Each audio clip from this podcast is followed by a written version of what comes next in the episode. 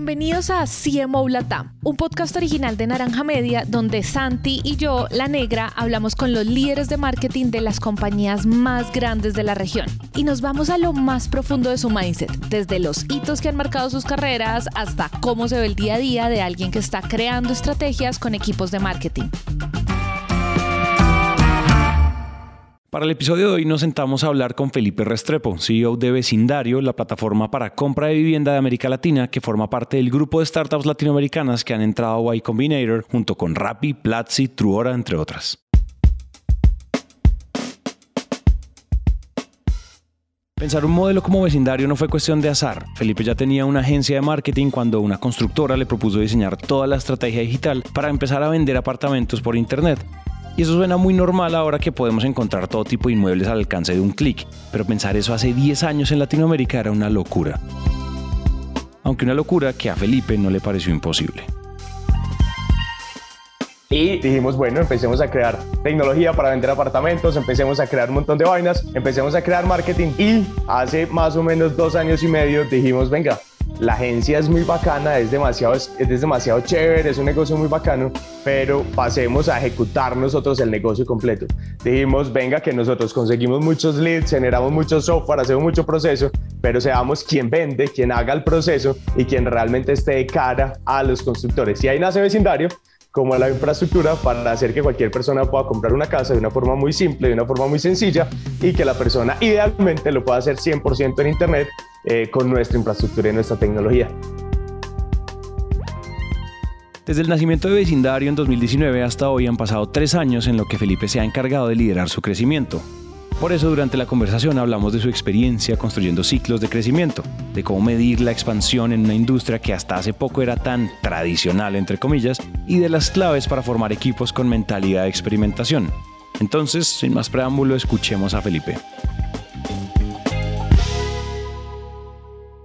Cuando nosotros empezamos, nosotros empezamos generando leads para el sector inmobiliario. Entonces nosotros conseguíamos leads y se los vendíamos al sector inmobiliario. Un negocio redondo. Nosotros conseguíamos leads re baratos, los vendíamos súper costosos y eran unos márgenes impresionantes. Después llega Facebook, saca Facebook Lead, nos jode todo el mercado y empezamos, vendíamos leads como a 50 mil pesos y Facebook Lead lo saca a 5 mil, a 8 mil pesos, nos da a nivel negocio, se nos cayó la compañía, nosotros facturamos en ese momento, no sé, como 200, 200, 300 millones mensuales, se nos cae el negocio y se nos, caña, se nos cae todo porque las empresas decían, bueno, no, pues es mejor comprar la Facebook Lead que hacer todo lo que tú me haces eh, y vas a cobrar también por un Facebook Lead. Entonces dijimos, no, venga, el negocio está es, hagamos el proceso comercial. Pues hagamos ya el proceso comercial, acompañemos todo este ejercicio y eso no funciona más. Dijimos, yo llevaba ocho años asesorando empresas en cómo implementar equipos comerciales, imagínate esta frustración, Llegamos, montamos y dijimos, ahora vecindario va a vender apartamentos, porque jurábamos que entendíamos cómo vendíamos apartamentos. Mucha teoría, no lo hacíamos, sino que dábamos mucha consultoría en ese proceso. Nos metimos y empezamos y vendimos como cinco apartamentos.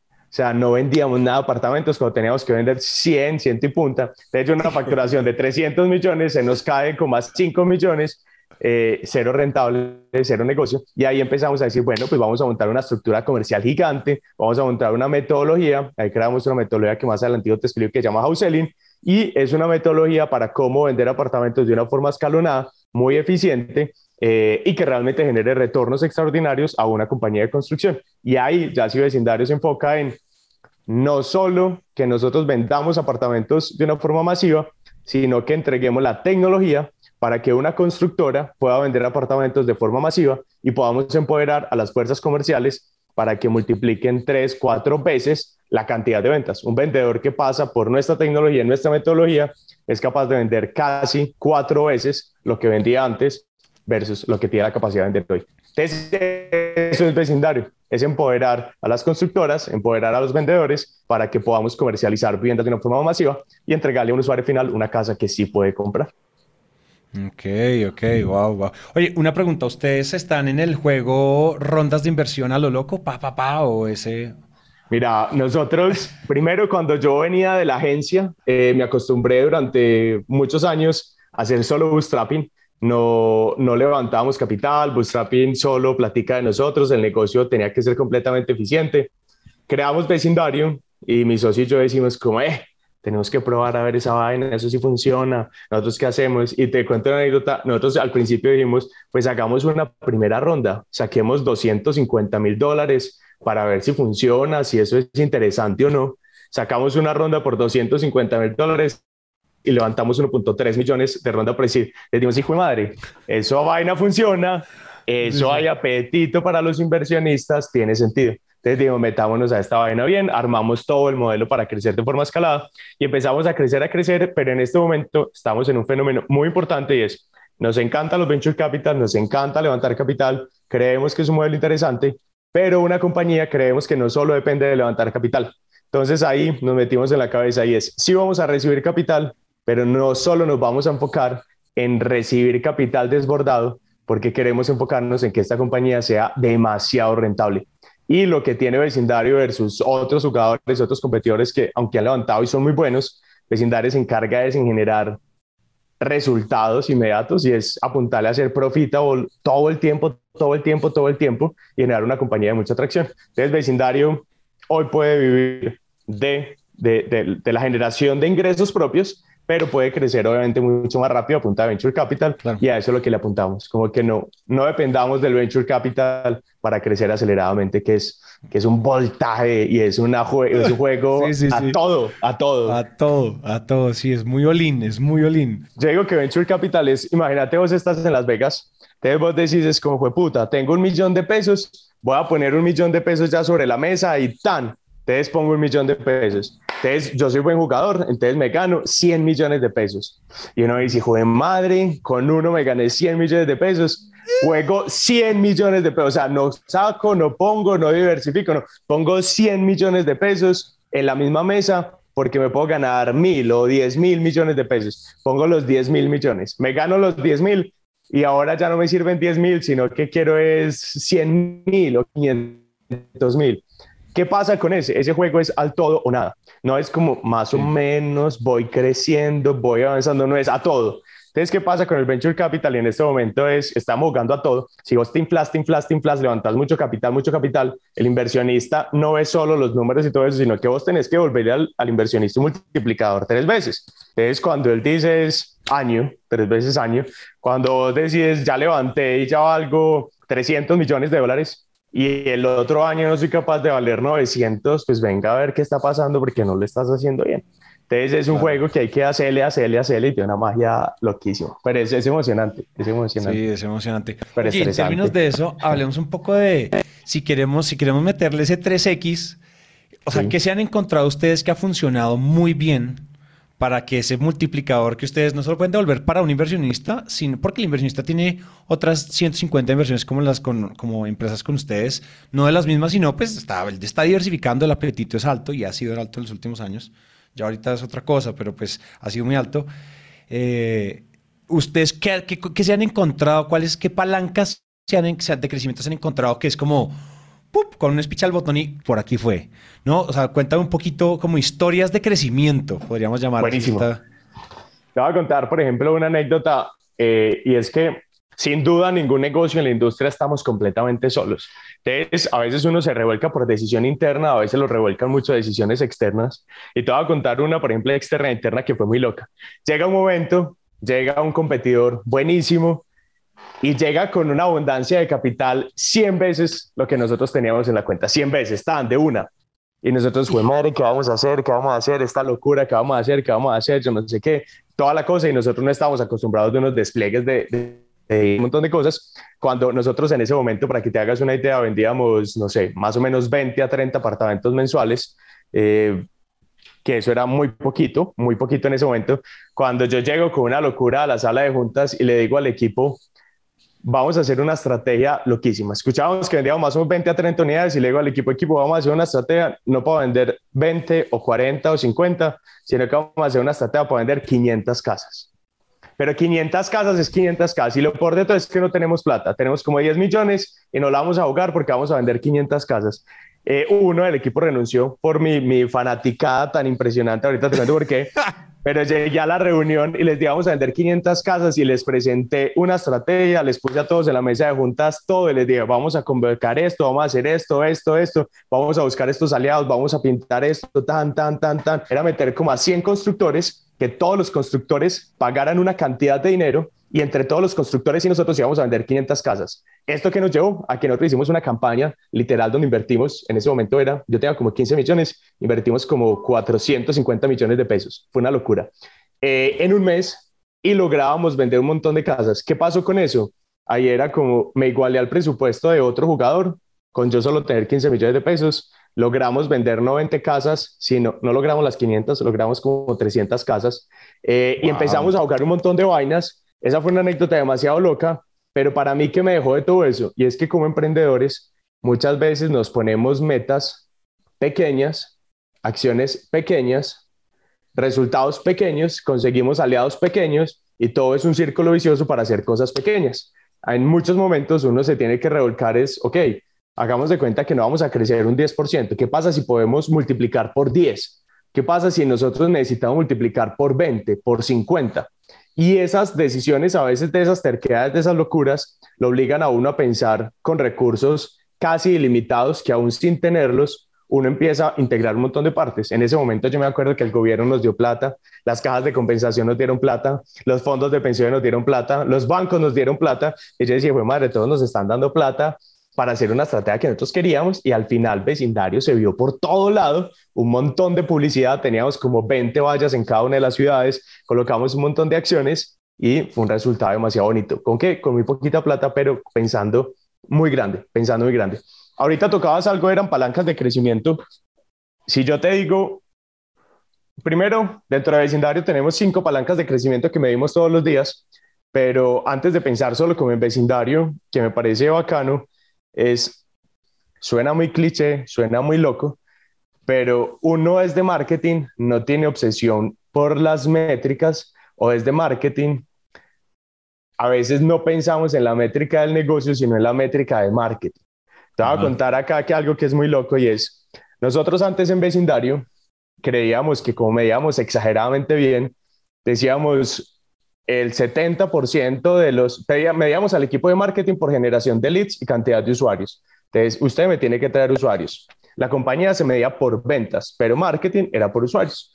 Entonces decíamos, ok, marketing, eh, si marketing, si la inversión en Facebook, por ejemplo, era el 70%, la cantidad de usuarios que me tenían que llegar era el 70%, y eso sonaba un negocio, pues, matemáticamente demasiado acuerdo y es, si yo invierto el 70% de mi presupuesto, me van a llegar al 70% de los usuarios, marketing siempre cumplía y era el más teso porque decía, siempre cumplo, siempre cumplo, siempre cumplo. Cuando nosotros empezamos a proveer más, a hacer más, es más, hey, venga, equipo de marketing en películas y con el resultado final. Y el equipo de marketing era, no, yo soy teso en marketing, yo genero leads al costo que usted me dice, yo genero oportunidades al costo que me da. Y al final nos dábamos cuenta que el equipo de marketing se gastaba el 70% del presupuesto, generaba el 70% de los leads, pero generaba como el 18% de las ventas. Esto parece algo muy simple, pero muchas veces los gerentes de mercadeo no medimos el embudo completico, nos olvidamos del indicador total de la compañía y nos quedamos en los indicadores banales o en los indicadores más bases, eh, más básicos y no llegamos hasta el final. ¿Qué pasó con eso?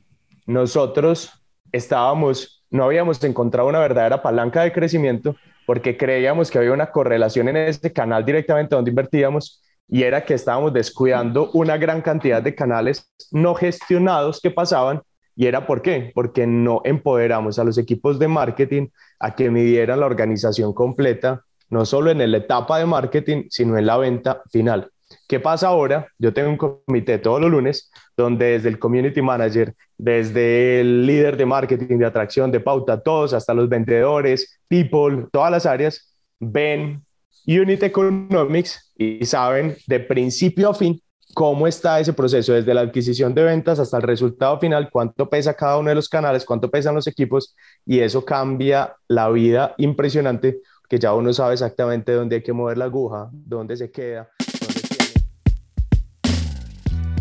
Esto se lo aprendí a uno de los de Rappi y es como que toda la empresa tiene que tener obsesión por la métrica y no por la métrica del individual de cada uno de ellos, sino ver unit economics de toda la compañía general Entonces nosotros literal tenemos todos los martes una sesión donde vemos número a número, un repaso todo ese y ese cómo impacta el resultado final de la empresa. Entonces ahí desde People sabemos el costo de adquisición si está alto, si está bajito, sabemos el LTV, sabemos la participación de los canales, sabemos cuánto están aportando cada uno de los equipos y eso nos mantiene a toda la empresa alineaditos, alineaditos para que no perdamos un solo peso y para que esté haciendo hueco en los equipos, pues sea muy evidente dónde está el hueco. Entonces esa es una parte demasiado bacana. Eso está violento. Sabes que todos, eh, una de las cosas que estábamos haciendo, que estábamos haciendo aquí cuando, cuando hemos estado reclutando gente, yo estoy empezando a construir el, el equipo comercial y demás acá en Naranja, yo siempre decía, como, mire, aquí nosotros le rezamos a dos dioses. Entonces yo decía así, como aquí toda la empresa en realidad le reza a dos dioses. O sea, en general en operaciones nosotros le rezamos por el output de episodios producidos, ¿no? Como que nosotros intentamos sacar una, porque finalmente eso es causación de ingresos, etcétera. Pero también estamos, el otro dios es necesitamos clientes calificados. Clientes calificados listos para pagar. Claro, nosotros estamos en B2B, en industria creativa, eh, y digamos que somos probablemente, probablemente en Latinoamérica somos probablemente de las, de las más costosas. Entonces, Jonito, si, si la persona que está sentada enfrente mía tiene la plata y tiene el dolor o tiene el interés de hacer cosas con nosotros en términos de contenidos, para adelante, para adelante. Esas son los dos dioses. ¿Cómo los conseguimos?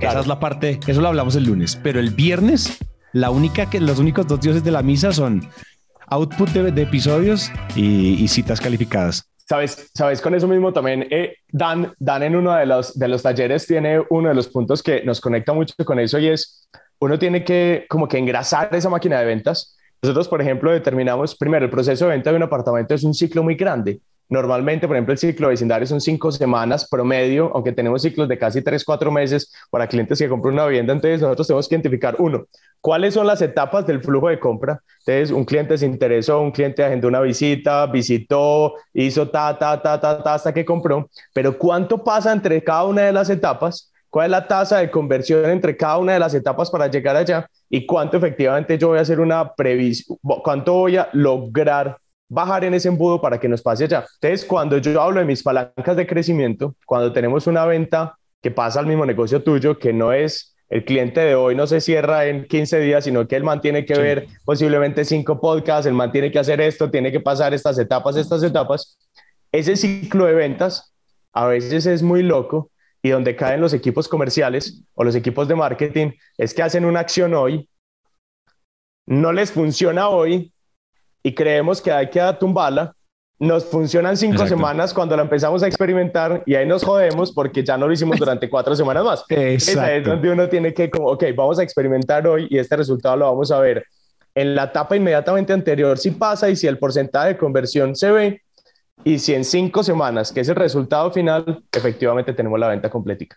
¿Sabes, que nos, ¿Sabes que nos hemos dado cuenta nosotros también mucho, no solo en Naranja, sino que trabajando con muchas startups como ustedes, nos hemos dado cuenta de algo muy particular y es que en las áreas de marketing, pues porque finalmente, no sé, cuando Naranja trabaja con startups como ustedes, trabajamos con áreas de marketing, creando contenidos, generando como todo el ciclo de retorno de cómo, no sé, un podcast eh, aceita y aceita y facilita mucho, no sé, cierta parte del embudo, no sé, el mid funnel, algo de este estilo, como, oigan, yo ya no puedo tener un asesor de vecindario ahí hablándome, pero oiga, ahí van, ahí le van episodios sobre todo lo que tienes que saber. Santi, ahí, ahí, te, te, comparto y te lo, te lo valido completamente. Imagínate que nosotros sentimos cuando yo dicto una asesoría sobre cómo comprar sobre un proyecto, la gente tiene una tasa de conversión. Nosotros nos inventamos una vaina y es como diseñamos unos talleres de inversión donde les explicamos a las personas cómo se construye un patrimonio en bienes raíces para conseguir una jubilación como en menos de 12 años y una cosa ahí, bueno, un cuento muy bacano y eso es contenido. Entonces hacemos eventos online, hacemos eventos masivos en los clubes, hacemos eventos en empresas, un montón de cosas. La gente que pasa por ese taller de inversión, el tiempo de compra automáticamente se nos reduce casi a la mitad. Y la gente que pasa por ese taller de inversión, la tasa de conversión es absurdamente alta con respecto a que no pasa por ese taller. Entonces, valía completamente eso que dices de, de, esos contenidos de realmente de valor. Ahí tenemos que hacer unos bien chéveres. Sí, ahí tenemos que hacer unos bien bacanos. Eh, y, y, y, una de las cosas que nos dimos cuenta es que en los equipos de marketing necesitan dos, hay dos cosas que suelen ser que parecen opuestas, pero son muy complementarias y es, y es algo que tú decías y lo quiero poner como formalizarlo porque ahora que lo dices, es como, claro. Y es usualmente nos dijeron que tenemos que ser como, y en, y en sobre todo si estamos venture backed y todo esto, es como a toda, a toda, a toda, explosivo, explosivo, métricas, experimentos que duran media hora. Si no funcionó, chao. Tenemos que ser experimentadores. Rápido, lanza el MVP. Funcionó a las 5 de la tarde, ya todo el mundo sabe si los experimentos funcionaron. Y eso no es así. Creo que es la mentalidad de experimentación creo que no solo en startups, sino en general en, los, en el mundo de los negocios, igual necesitan una cuota de paciencia, sobre todo si nosotros hablamos de, de, de ventas, de ventas de ciclos largos. Apartamento, de ciclos largos, eh, comprar proyectos grandes, comprar, eh, no sé, eh, B2B, todos los temas B2B en general no son cortos. Entonces, la mezcla de, sí, claro, tenemos que ir arriados probando todo, todo el tiempo, pero también tenemos que tener paciencia porque hay estrategias que de repente, si son ciclos largos, se van a, necesitamos entender esto en, en el espectro de un año, por ejemplo. De pronto esto es mucho, es un, solo un ejemplo, pero la paciencia y la mentalidad de experimentación igual no es que sean no van aparte y menos incluso en un contexto startup, pero donde claro, tenemos que experimentar muy rápido, pero no deberíamos dejar de lado que hay cosas que igual hay que dejar rodando, ¿sí? Mira, te voy a contar, por ejemplo, yo tengo, yo hago parte de juntas directivas y uno de los clientes de, de uno de los, pues una de las empresas en las que hago parte tiene un ciclo de ventas súper largo, súper largo. Y pasa un fenómeno también muy importante y es el equipo comercial siempre se mide por el resultado final, que es muy importante, es decir, cuántas ventas tenemos, y muchas veces nos pasa que tenemos un ciclo de ventas donde decimos, hoy, este mes nos vamos a enfocar en conseguir tantas ventas. Sembramos, sembramos, sembramos, sembramos, nos dedicamos un mes a sembrar, nos empiezan a repuntar los clientes y nos dejamos dos meses de dejar de sembrar, sino a cerrar todos esos negocios. ¿Y qué pasa? Claro, tenemos un mes muy malo, uno dos meses de siembra durísimos, no de tantos resultados, pero tanta siembra, pero como hacemos que el ciclo comercial no sea constante, sino que por inicios y fin se nos caen las ventas cada dos o tres meses. ¿Qué pasamos acá en esta empresa? Y parece algo demasiado simple y es todos los días hay que prospectar cinco, todos los días hay que hacer dos reuniones, todos los días hay que cerrar un trato. Si no hicimos eso todos los días, pues perdimos el negocio, perdimos ese resultado final. Entonces es una locura empezar como a, a medir esos tiempos de esos ciclos futuros porque se nos joden las ventas, se nos joden las ventas completamente. Exacto. Hay como una suerte de evolución, de nuevo, liderada por, por, por HubSpot, que, donde, habla, donde ya no estamos hablando del embudo, sino del flywheel, ¿no? Total. No sé si, si te ha sonado por ahí, es cómo buscamos estos, estos ciclos de crecimiento, estos growth loops, que son donde, donde todo el tiempo estamos dando vueltas y no es como tengo cargada la parte inicial del funnel y después tengo cargada la parte de la mitad y, y, el, y el sales manager llega y le dice a todos los BDRs como, ¿por qué a nadie ha pasado de propuesta? Entonces, ¿qué están haciendo perros? Sino que todo el tiempo estamos en un ciclo donde todos los, todo, en realidad cada parte del, del, del embudo se está, se está ah, como de alguna manera, entre comillas, autoalimentando todo el tiempo. Sí. Entonces pasa a ser como, pues se vuelve, se vuelve más bien un, ciclo, un loop infinito, donde una cosa alimenta a la otra. Y eso es muy cierto, sabes que finalmente yo creo que a, nosotros nos pasa lo mismo y a mí me pasa lo mismo en yo, yo soy solo acá, o hasta, hasta, hasta hace un tiempo era solo. Kate llegó a rescatarme eh, y ayudarme a construir este equipo, pero en un momento era como, uy, propuesta, propuesta, propuesta. Y cuando hay un mes de mala prospección, se ve el impacto a los tres meses. Claro, claro, jodido, jodido porque, uno, el golpe. uno dice, madre, este mes me fue demasiado bien y lo más peligroso cuando uno tiene un mal proceso comercial es el mes bueno, porque el mes bueno dice como que me dediqué tanto a cerrar esos tratos que claro, el otro mes estoy jodido porque no prospecté. Entonces ahí sí hay que, hay que, hay que tirarle mucho a ese, a ese punto de, de darle toda la vuelta a ese. Ahorita me preguntaste algo muy bacano y es como, como también sobre los equipos. ¿Qué pasa en los equipos que crecen y qué pasa a veces en los equipos que no crecen? Hay un punto que a mí me genera un punto muy bacano y es normalmente cuando uno contrata equipos de marketing, normalmente uno cae en la premisa es, tenemos que contratar equipos muy creativos. Y el proceso creativo muchas veces lo relacionamos al proceso creativo desde lo gráfico, desde el estilo, desde la comunicación, desde el concepto, desde todo esto, que me parece fundamental y me parece buenísimo, pero muchas veces no llenamos nuestros equipos creativos de ese obsesivo por las métricas y por las mediciones, por los números, por las finanzas. Me parece muy loco, por ejemplo, cuando nosotros tenemos gente muy tese, muy hábil en números en los equipos de marketing. Te voy a contar, por ejemplo, un caso que para mí fue el más bonito que tiene vecindario. nosotros veníamos regulares en ventas, veníamos con unos ritmos creciendo por ahí una tasa del 8 al 11% cada uno de los meses y decíamos, necesitamos empezar a crecer una tasa del 20%. Entonces, ¿qué empezamos a hacer para que eso pasara? Y es, nos dimos cuenta que necesitábamos no empezar a vender apartamentos, sino empezar a vender torres de apartamentos. Sea, pasamos de vender apartamentos de uno, dos, tres apartamentos con esa locura mía donde llega el equipo es, venga, ya no nos rinde vender de apartamento, empecemos a vender torres de apartamentos. Es otra locura, empezamos toda la cosa y le dijimos a los constructores, venga, yo no lo voy a vender cinco apartamentos de esa torre, sino que yo la voy a vender esa torre completica. Démela a mí, que yo me encargo de venderla.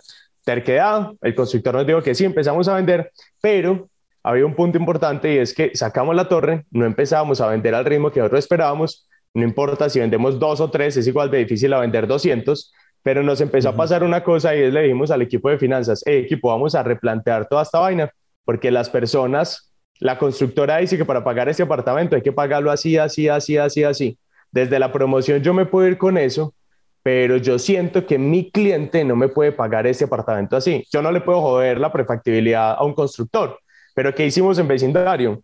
Yo me puse a entender con el equipo de finanzas cómo se paga un proyecto inmobiliario, cuánto recauda, puntos de equilibrio, puntos de giro, un montón de cosas. Y le pasamos una modelación financiera. Escúchame que somos los que vendemos, no somos finanzas, somos los que vendemos y hacemos marketing.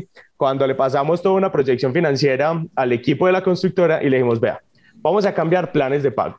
Yo te voy a garantizar los puntos de equilibrio en la fecha que usted necesita. Te voy a, garantizar el recaudo en la fecha que tú necesitas. Pero vamos a revolcar todo el proyecto. No vamos a vender 30, 70, no vamos a recibir subsidio así. Las cuotas no van a ser de esto, la vamos a cambiar de este, la gente va a pagar esto. De hecho, van a pagar un poco más los usuarios finales y vamos a vender esto. Eso nos permitió que, que vendiéramos un proyecto que estaba presupuestado como para 16 meses, que lo vendiéramos casi en tres meses, como en dos meses y medio. Y el equipo de la constructora se cuestionó mucho porque nosotros desde marketing le cambiamos fue las finanzas del proyecto. Y ahí es la invitación que yo a veces le hago a los equipos de mercadeo, porque nosotros muchas veces asumimos que el producto está listo para ser vendido o los costos están listos y una de las partes fundamentales desde la venta y desde el marketing es establecer esa parte de condiciones comerciales que muchas veces la obviamos o la dejamos por fuera es que definitivamente hay que romper los hilos, los famosos hilos de, ah, los de ventas, los de marketing, la eterna pelea, la eterna pelea de ventas con producto, la, ese tipo de cosas cuando no son servicios y demás. Y ya no es el equipo de producto, va, tome ahí, vaya y venda, ¿no? Vaya y venda, que ya está listo. vaya y venda. Ya es, oiga, venga, vamos a ver qué es lo que vamos a vender teniendo todos estos insights, toda esta data, bueno, todo esto. Entonces, esa, esa sincronía no se puede perder además tampoco con el tamaño, ¿no? Porque uno diría como, ah, no, pero es que son tal, startup, está en esta etapa y entonces todos son así. Yo creo que no se puede perder, eso se tiene que sistematizar.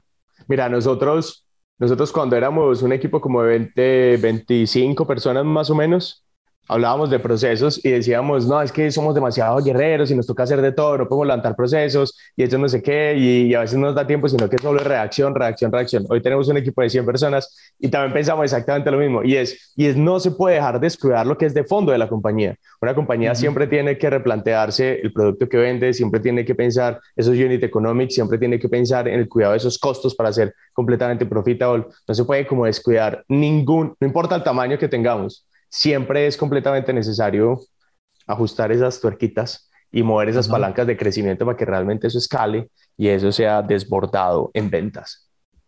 Pipe, hemos visto ahorita que, o sea, esta entrevista han sido como, vamos como en dos actos de dos locuras muy chistosas que se te han ocurrido. ¿Qué, qué viene? O sea, ¿qué, es, qué, te está quitando el sueño? ¿Qué en este momento, cuál es el reto que tú dices, está, ahora sí me va a tocar empezar a, a empeparme para dormir porque, esto, porque se vino esta vuelta? Entonces, no sé, en términos de crecimiento, ¿qué te está trasnochando ahorita? Porque yo, tú tienes la propia cara de que tú terminas el primero y ya estás uh, botando electricidad por los dedos con el siguiente. Así es, así es. Mira, mira, te cuento algo que es loco y es que vecindario, cuando nosotros empezamos, eh, a mí se me metió mucho rato en la cabeza que nosotros queríamos tener un banco. Eso fue hace tres, cuatro años atrás. Nosotros decíamos, vamos a tener un banco. Eh, y el tener un banco, mm, si uno mira la historia, casi todos nacen desde la parte hipotecaria. y empezamos, ok, eso tiene sentido, tiene sentido, tiene sentido, vamos a trabajarle a eso. Y hace más o menos seis meses nosotros empezamos a originar créditos hipotecarios y eso empezaba a tener sentido, empezamos a vender créditos, empezamos a operar. Cuando llega el equipo de marketing, esta revolcada no fue mía, esta fue del equipo, eh, del equipo de producto, y el equipo de producto me dice, Pipe, nosotros podemos hacer toda la originación 100% online, no necesariamente vamos a tener que hacer asesoría para los clientes, no vamos a tener que hacer todo el proceso tradicional, sino 100% online. Entonces eso nos empezó a rayar, nos empezó a rayar y empezamos a crear desde producto una infraestructura que nos permite originar créditos. Sobre esa originación de créditos es 100% online, pero esa originación de créditos tiene un tema muy loco y es cualquiera puede vender créditos hipotecarios online, hacer todo ese proceso, pero viene un tema muy loco y es que nosotros podemos aprobar ese inmueble incluso más rápido que cualquier entidad financiera, porque nosotros venimos con el core desde el proceso, desde que se creó el producto. Es decir, en mi infraestructura, yo tengo los datos de velocidad de ventas, de cómo se ha comportado el cliente, el producto, todo, y nosotros vamos a poder entregar a un cliente un crédito hipotecario sin que el cliente lo pida, sin que el cliente lo solicite, sin que el cliente haga estudios de crédito, sin que el cliente vaya al banco, sin que el cliente firme documentos, sino que todo el crédito es como yo compré un apartamento y por arte de magia me llega el crédito hipotecario con la financiación, con todo absolutamente listo y no tengo que hacer absolutamente nada. Cuando ese proceso demoraba seis meses, era una locura, tenía que firmar 1.500 documentos y eso pasaba. Entonces, eso es lo que viene para vecindario. Vecindario viene con una apuesta muy grande y es donde aprobamos créditos hipotecarios en minutos donde nosotros podemos desembolsarle en pocos días a las constructoras y podemos hacer una apuesta muy grande en temas de financiación. Y esto es una alternativa gigante, gigante, gigante para miles de hogares que van a los bancos y les dicen, no puedes sacar un crédito, no tienes capacidad, no tienes reportes de crédito, no tienes historial, eh, tengo que hacer un avalúo, el avalúo se demora 30 días, tenemos que hacer un estudio de títulos, el estudio de títulos se te demora un montón de procesos, entonces estamos como eliminando toda esa parte. Entonces ahí se viene una parte muy bonita, todavía no vamos a hacer un banco, todavía no vamos a hacer esta compañía, pero esto es una evolución muy bacana de vecindario y es todo el tema de financiación que nos permite hacer un tema muy bacano. Y a nivel de negocios, te imaginarás que el tema eh, tiene un impacto también muy grande. Esto nos multiplica nuestros unit economics casi tres veces. Esto tiene un impacto para la compañía demasiado, demasiado bonito. Eh, y bueno, con eso es lo que estamos próximos a salir a estallar por todos los lados. Nada, eso me parece violento, me parece violento lo que van a hacer. Y creo que efectivamente, fíjate que esta conversación ha sido como ustedes creyéndole un poco, o sea, conciencia, es que es como, es que el otro día estábamos viendo que el dicho de con fe y alegría, pero en este caso era el de, el de Daniel, sino que este es que, este es más bien como ustedes han tenido como ciencia y alegría, o sea, ciencia y alegría, con fe y ciencia, como con, porque igual son, oiga, nos vamos a votar por el barranco, pero espere que hicimos esto, miramos esto, le medimos esto, pero igual es, sigue sintiéndose como tal barranco.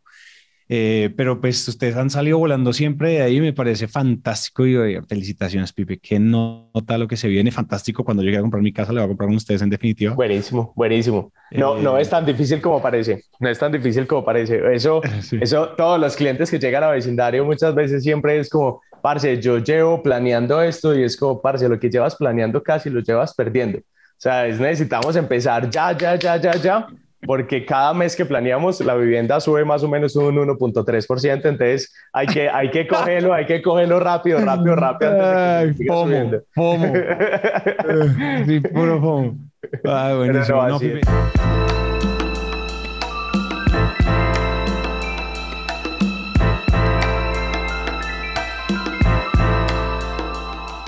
Yo creo que las bases más fuertes para cuando uno crea una startup es que uno realmente se empelicule a cambiar una industria de fondo y que uno no se empelicule solo en el afán de levantar capital para ver cómo va resolviendo, para ver cómo va resolviendo, sino que es vamos a transformar la forma completica, completica de esa industria.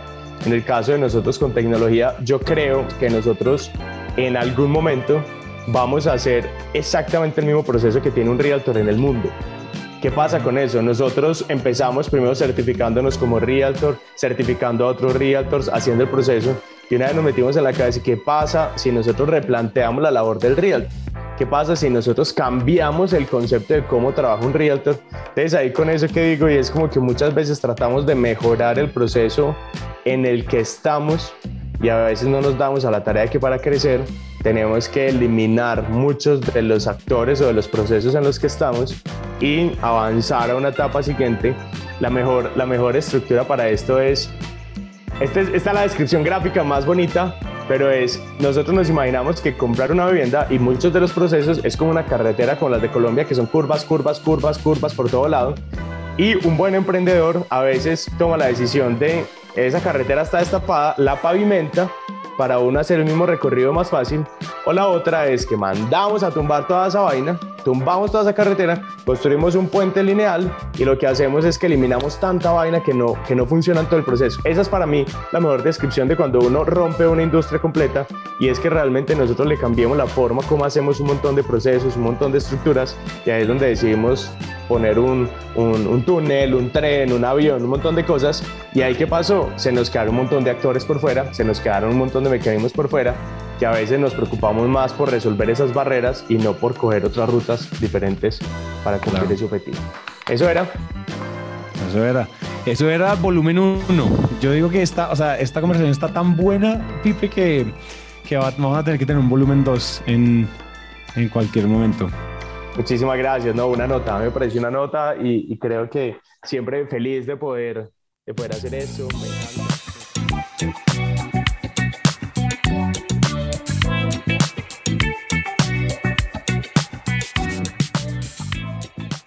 Le damos las gracias a Felipe por su tiempo y por compartirnos los desafíos del día a día y lecciones de una de las startups latinoamericanas que seguro va a seguir dando mucho de qué hablar. Antes de irnos, les pedimos dejar una reseña de 5 estrellas en Apple Podcasts y en Spotify para hacer que este show siga creciendo y continúe. También nos pueden seguir en redes sociales como arroba naranja media pod. La producción de este episodio fue realizada por Ana María Ochoa y Juan Pablo Ramírez, el booking por Catherine Sánchez y el diseño sonido por Alejandro Rincón. Muchas gracias y nos vemos en el próximo episodio.